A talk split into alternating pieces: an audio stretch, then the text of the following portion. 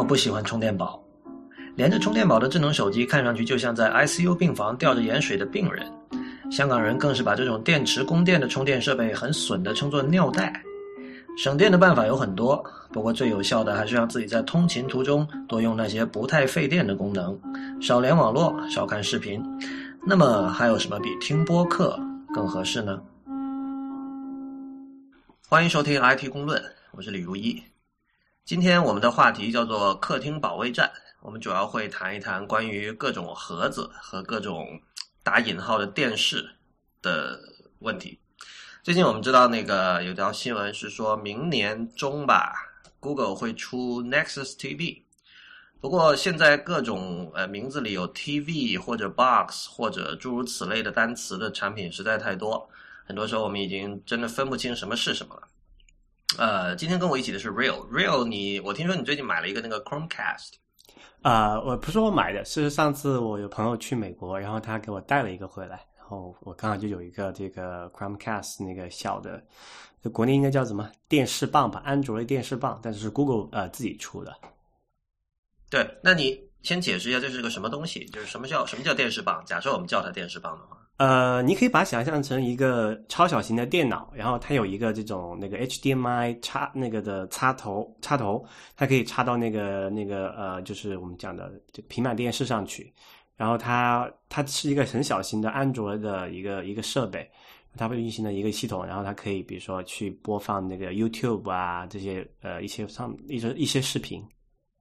它的大小是跟 U 盘差不多还是怎么样？嗯，比一个普通的 U 盘稍微大一点，就是因为现在 U 盘做的蛮小的嘛，它就是比那个，就是你看那个，你如果你你看一下你那个那个电视后面的 HDMI 接口那个的宽度，差不多比那个稍微再宽一些，然后长可能有个两三厘米、三四厘米左右吧。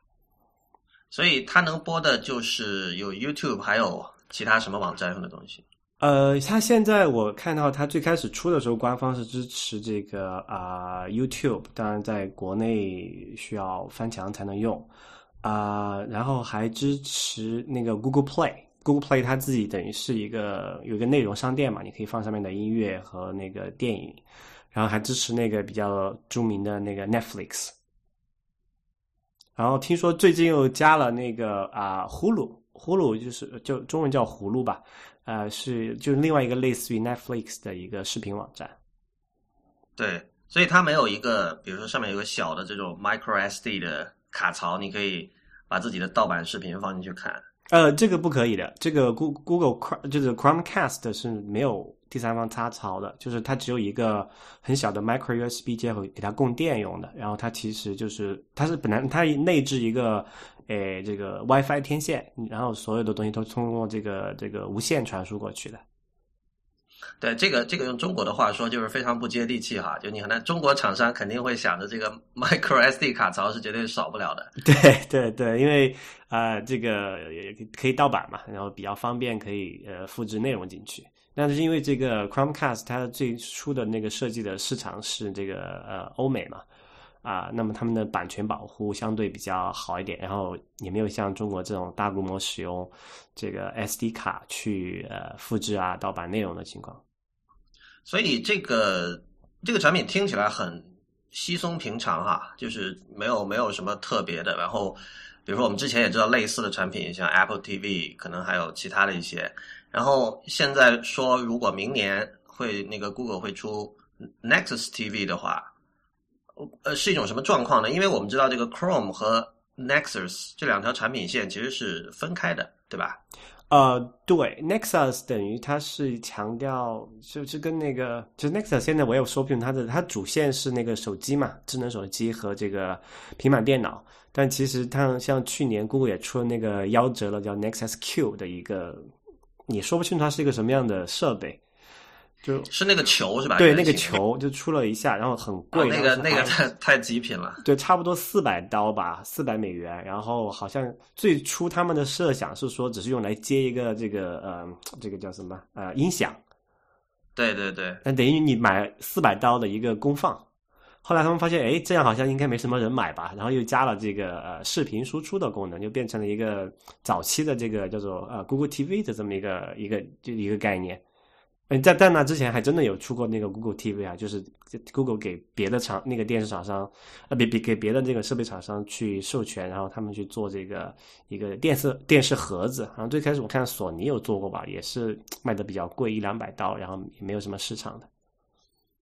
我们我们现在看到就是这个盒子和电视这个领域哈，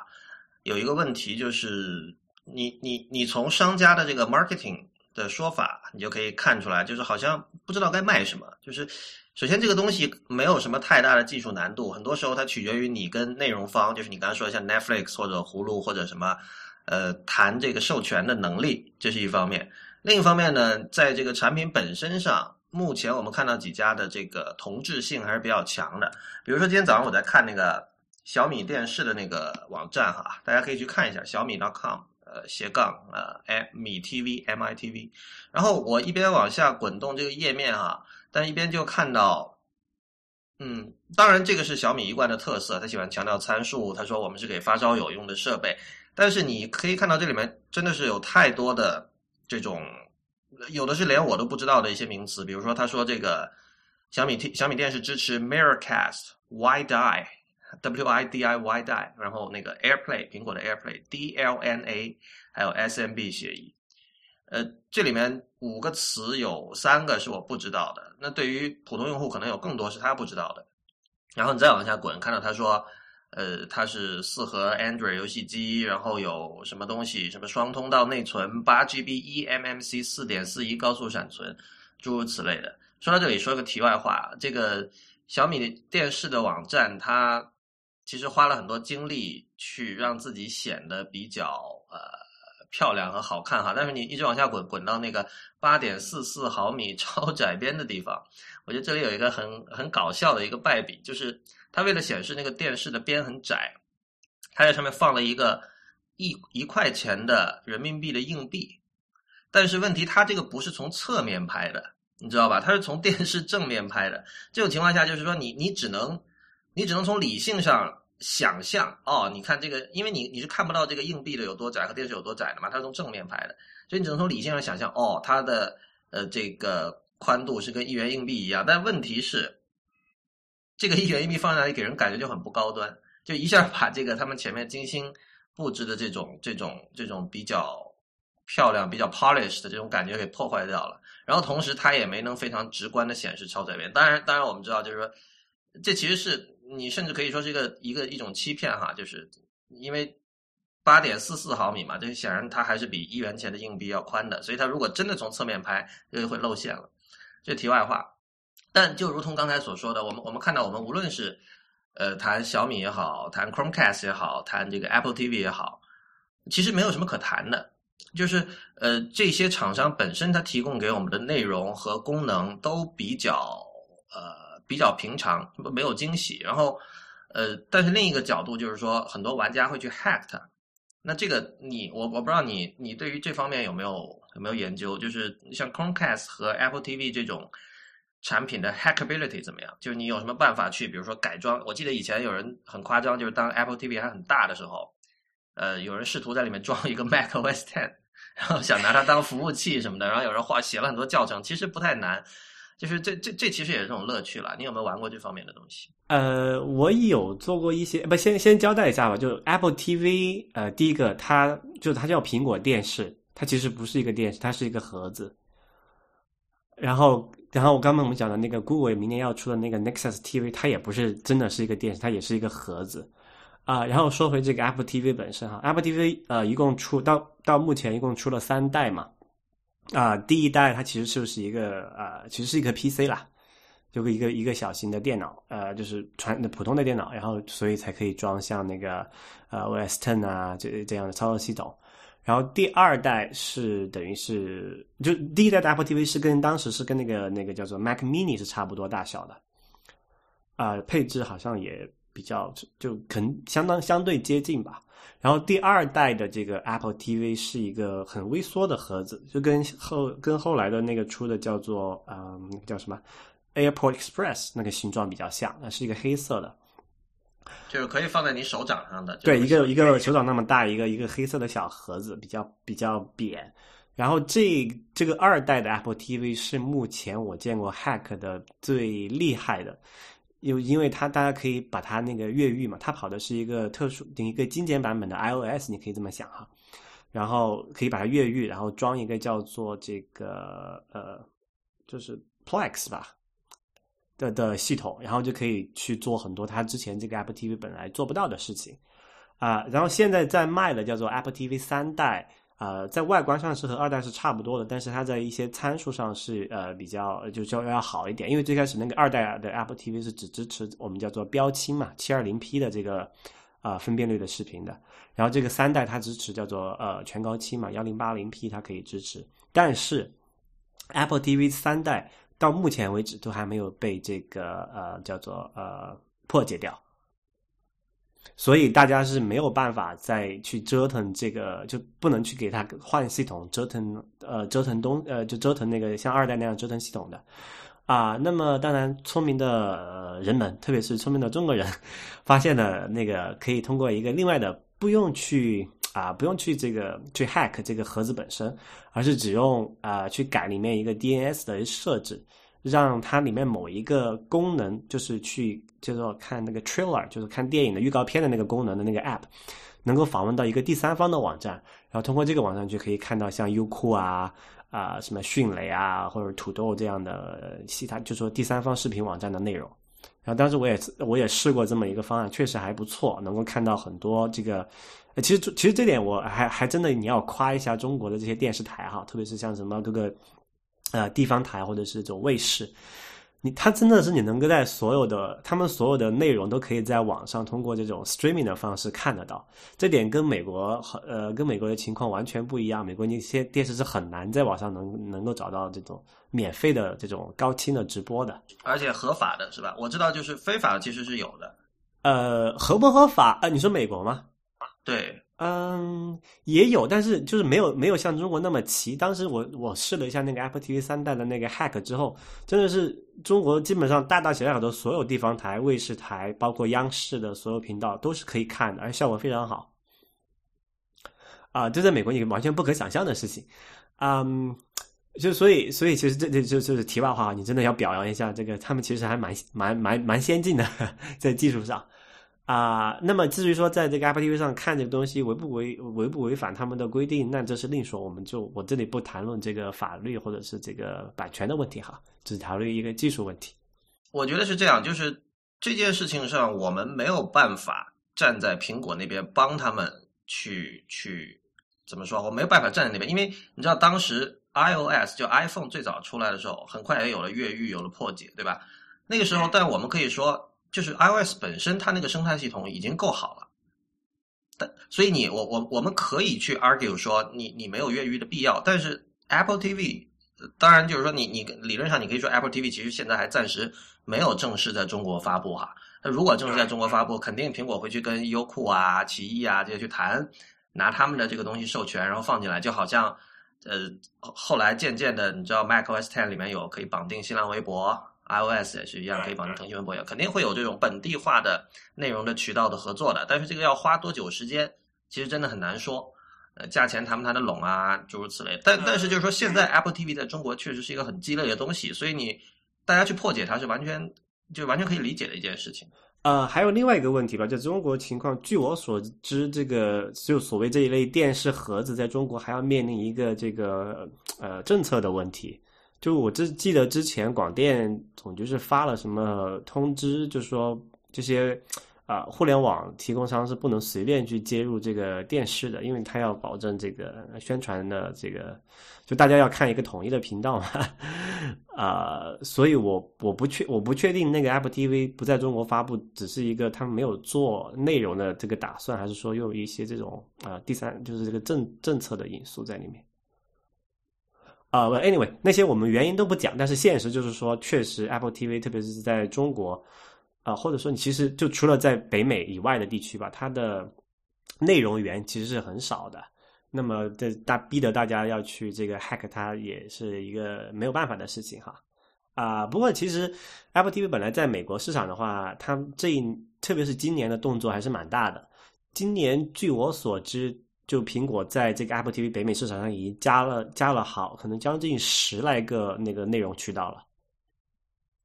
就最开始的时候，它也只支持很有限的几个，比如说像那个 Netflix 啊啊 YouTube，然后那个 Apple 那个叫 iTunes 本身的一些那个那个内容。最开始状况其实跟那个 Chromecast 的现状是差不多的，但是从大概去年年中的时候开始吧，到今年这一年半的时间里面，我我观察了一下，它上面就是嗯，你把如果你把那个 Apple TV 登录到一个美国的账号里面哈。你看到现在有很多像什么呃 Disney 啊，什么就是 Major League Baseball 啊，就看棒球，美国美国很流行的一个棒球的一个频道，还有 NBA 啊，还有像那个像最近加了一个 Major League Soccer，就是这个呃足球啊，就就加了很多很多这种，还有还有一个专门放那个动漫的频道，还有一个专门放这个古典音乐的频道，就说其实苹果在这个。啊，他他没有，他没有，我就没有很高调的在做这做这么一件事情。但其实他是默默在有去打通这个内容厂商的。所以我们可能你回过头来看，可能很可能会像当年那个 iTunes 那个音乐商店一样，他会去逐步去搞定那几个那些比较大的这个内容提供商，要解决这个内容的问题。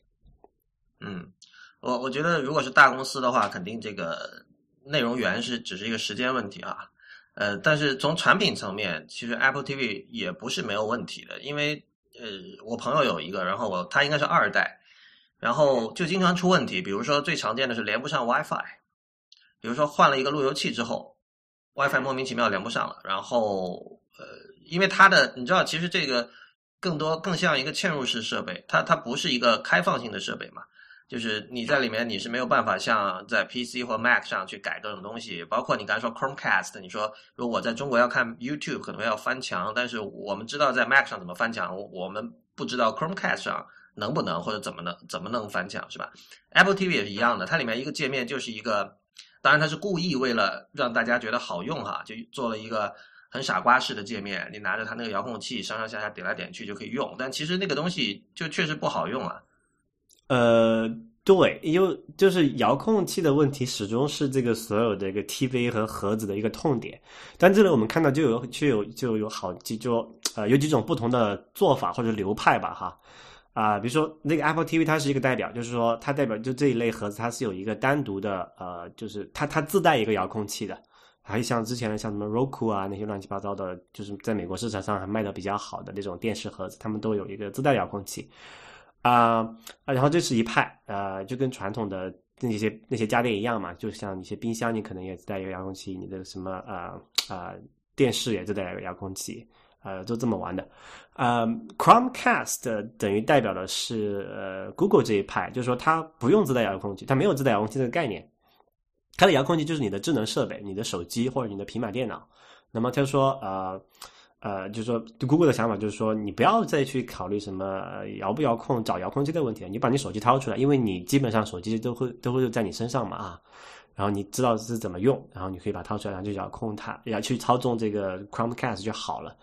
呃，然后再有一派就是像这个呃，像 Nexus TV，它谣传的，还有包括谣传的这个真正的 App 苹果电视，不是这个盒子啊，是他们谣传要做盒子，是说就说。呃，这个设备本来没有遥也没有遥控器了，就像是那种呃 Xbox 那个 Kinect 那种概念，就是你是用你的肢体或者是你用你的语音这种叫做比较比较自然的方式去控制这个设备的，就你没有一个单独的一个设备去去遥控它。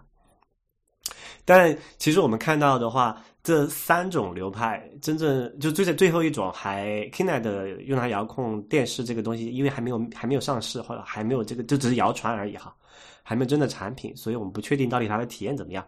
但是起码到目前来讲，你用一个单独的遥控器和用这个你的手机去遥控它的体验都是不好的。单独的遥控器的一个最主要的问题就是，特别是对盒子类这样的一个外接产品，就是因为它面临着一个问题是，你电视机本来有一个遥控器，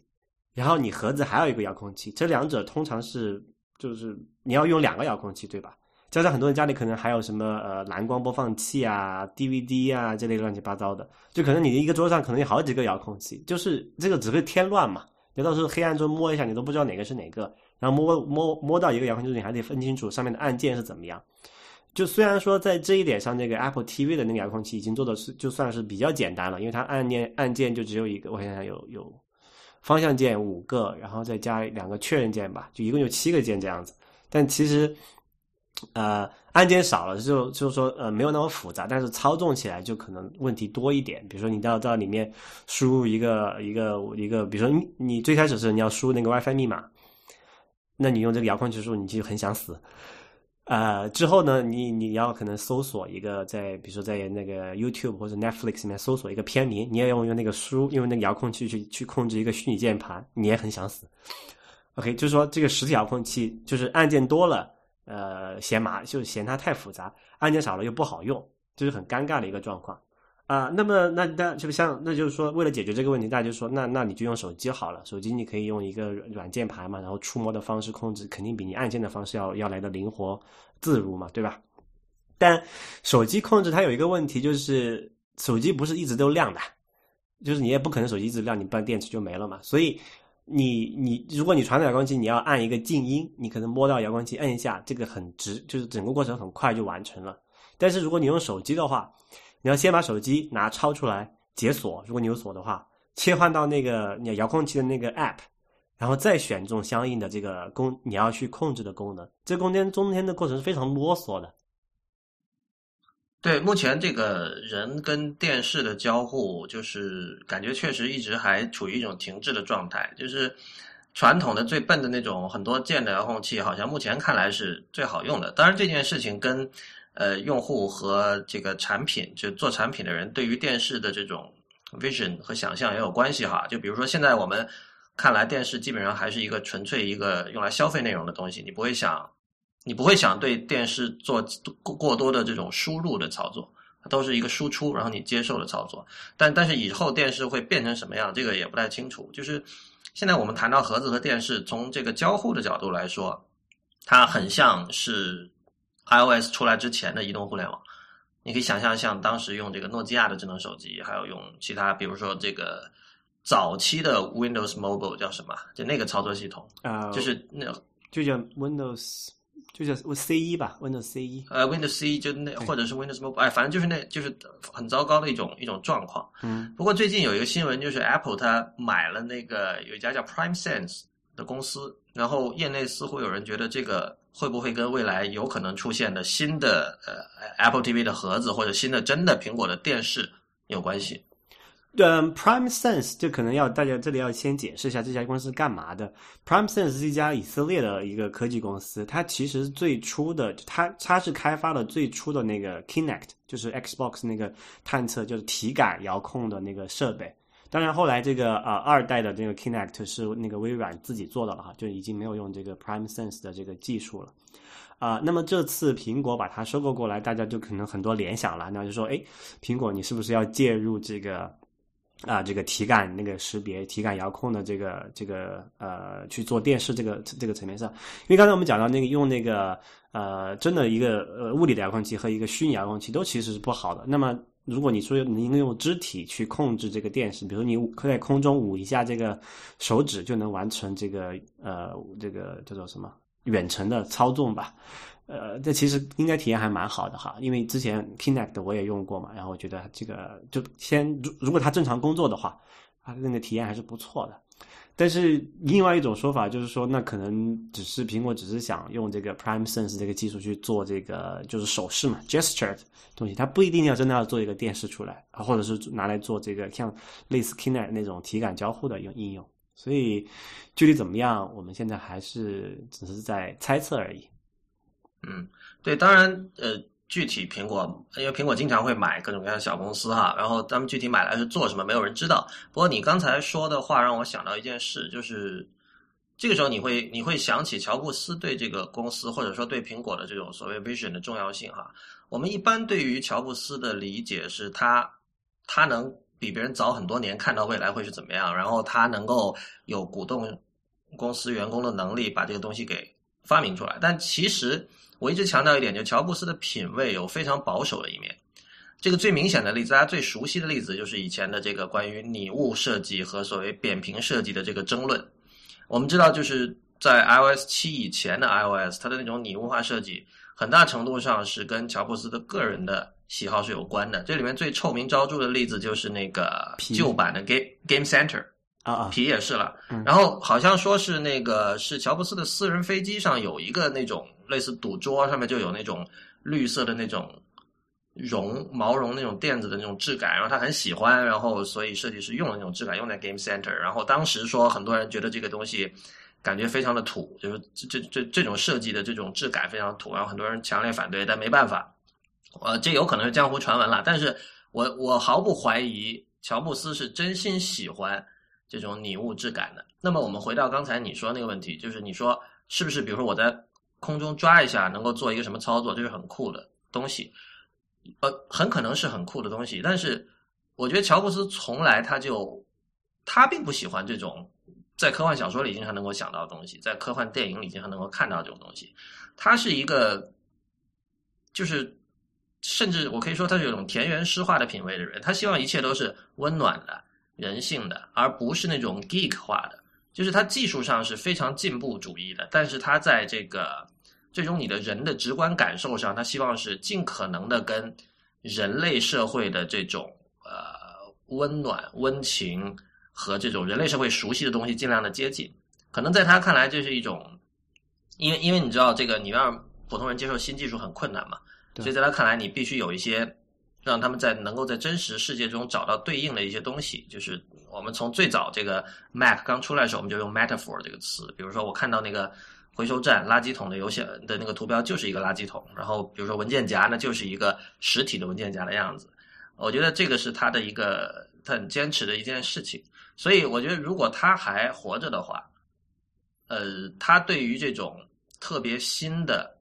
呃交互，固然就是苹果的员工会做各种各样的方案，但是如果他最终是拍板的人的话，他对于这这种新的操作方式会有非常会非常的审慎。他一定要做到最后让让他觉得可能是真的是，比如说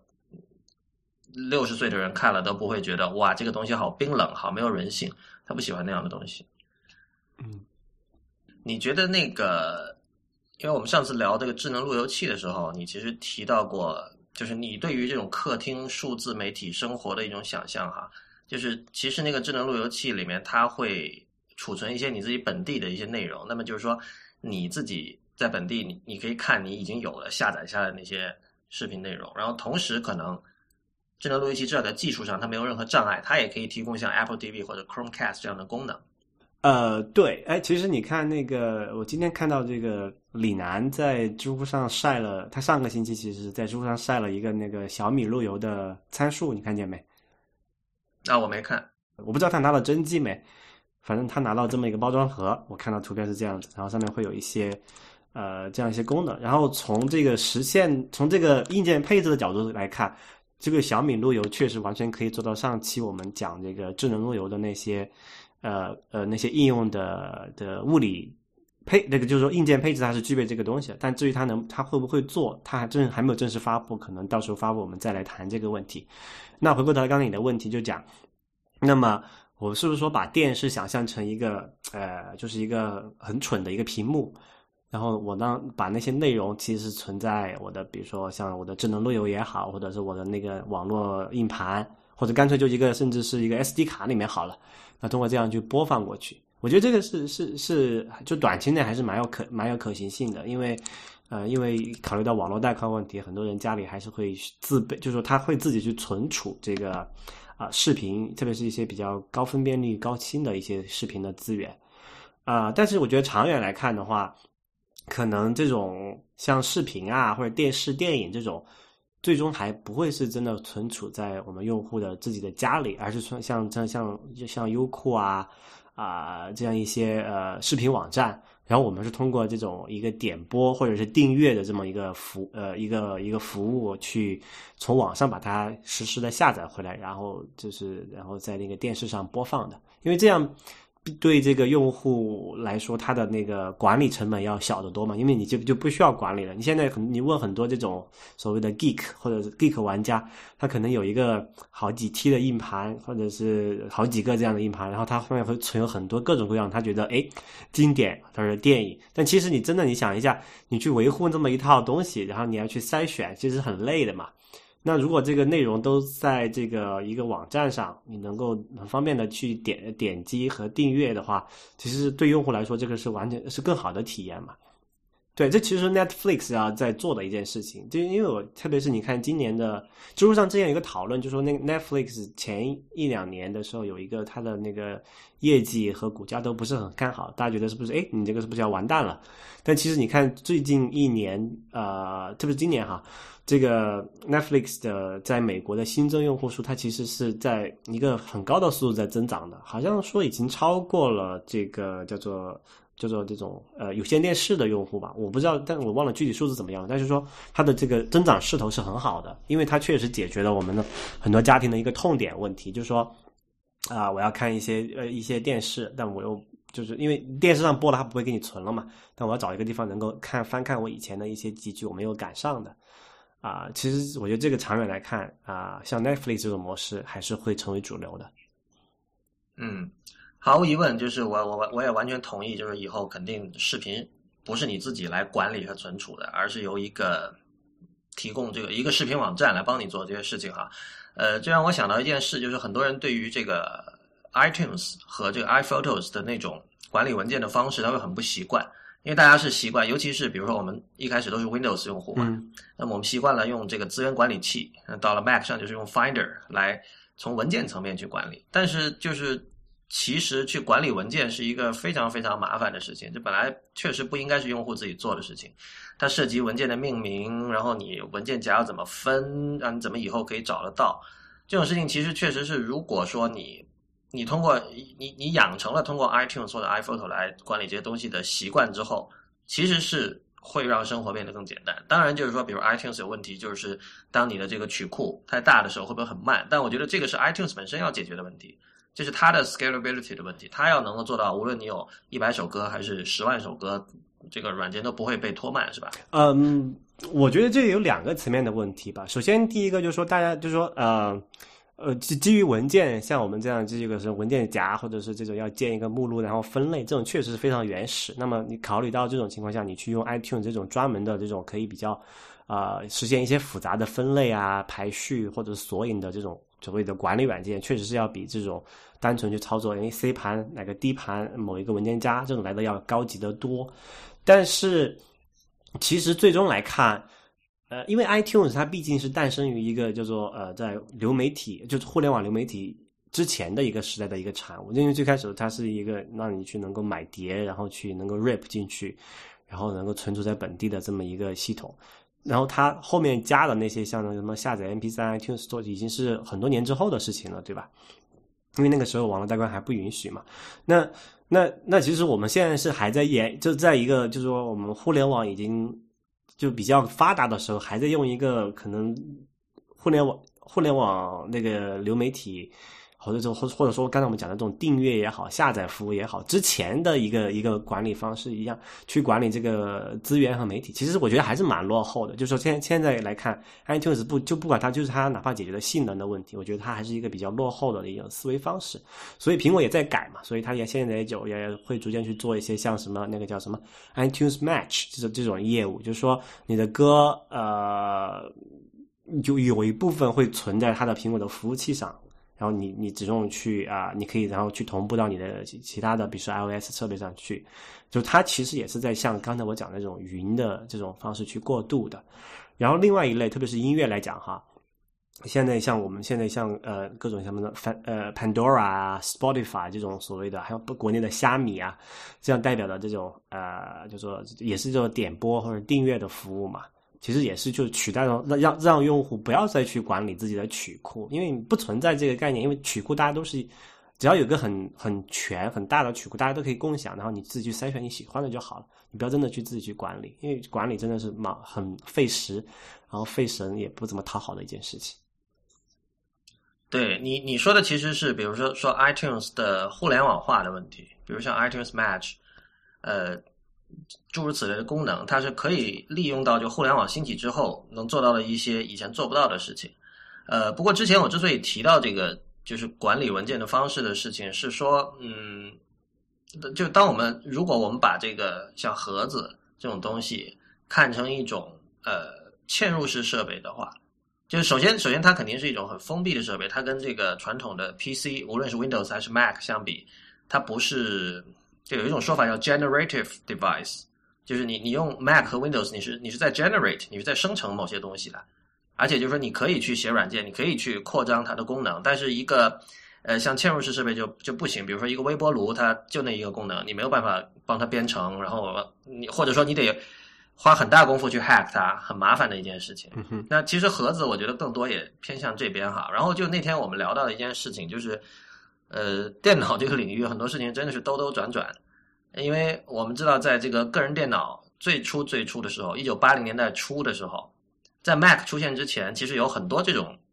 软件硬件整合式的这样的一体化的电脑。因为那个时候没有人会说软件这个东西可以单独卖，这件事情其实是是比尔盖茨和微软。把它普及的一件事，当时盖茨写了一封很有名的信嘛，这个已经成为历史文物了。他就当时就是痛骂那些人去拷贝他们写的软件，说我靠，我们花了多少小时，你居然觉得这种东西你可以免费拿去传播？不行，我们要卖钱。然后后来微软慢慢就做起来了嘛。但是但是在最初的时候不是这样，最初时候硬件和软件都是一体的。然后 OK Mac 出来大卖，然后把这个让世人知道了这么一个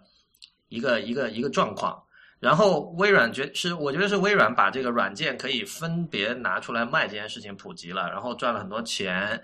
过了几十年之后，到移动互联网时代，好像又走了以前的路，我们又回到了这种软件和硬件高度整合的一个状态。那么，呃，我觉得盒子其实也是一样了。那么，呃，从这个文件管理的，其实软件硬件高度整合，说白了就是傻瓜化。我觉得从这个用户使用的角度来说，就像你。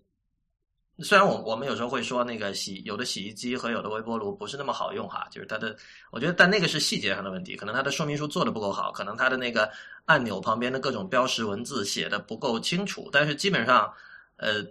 不会有人说我不会用洗衣机或者不会用微波炉。对，所以也不用考虑说你这个洗衣机升级过程中死机了，然后或者说你要装个软件不兼容的问题，因为它就是一个。嗯，功能相对比较单一的设备嘛，那么它的软件对，或者你这么说，就是你刚才说到那个，你你刚才提到说那个直接管理文件很不高级，我觉得这个可能有听众会误会哈。这个高级其实是指 high level，就像编程里说的 high level，就是说其实更底层的东西，我我把它隐藏掉，不需要你去接触它。对，我觉得就是你只要用过 iOS 的人，对这个都很。很能够理解吧？比如说你你在 Android 上，你可以有那种什么像 ES File Sharing 还是什么 ES File Finder，这个就反正你可以有一个类似资源管理器那样的东西，去看你的 Android 有什么文件。但是在 iOS 上你做不到这一点，或者说你不越狱做不到这一点。那这个对于习惯了管理文件的人来说，他他会觉得很很陌生，他会觉得很不习惯。我为什么我存了一个文件，我不能看到它？我想给它起一个文件名，我想给它起一个扩展名，但这些事情在。就这些是是低阶的，就是这些是 low level 的事情，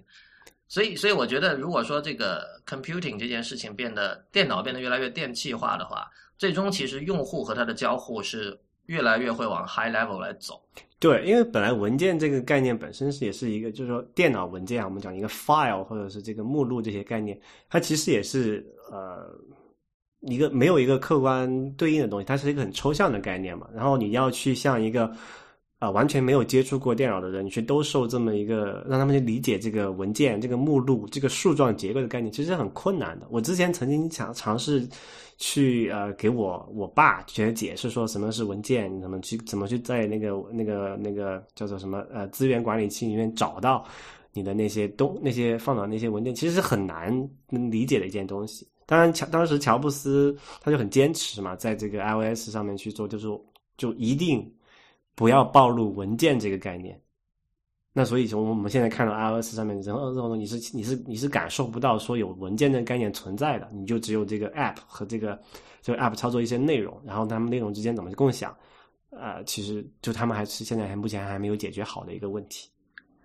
好，那么今天的节目到这里就结束，谢谢大家收听，也欢迎大家到我们的社交网络关注我们，我们在新浪微博叫 IT 公论，公司的公论点的论。在微信和 Twitter 都是叫 IT 公论的全拼，谢谢大家，我们下一集再见。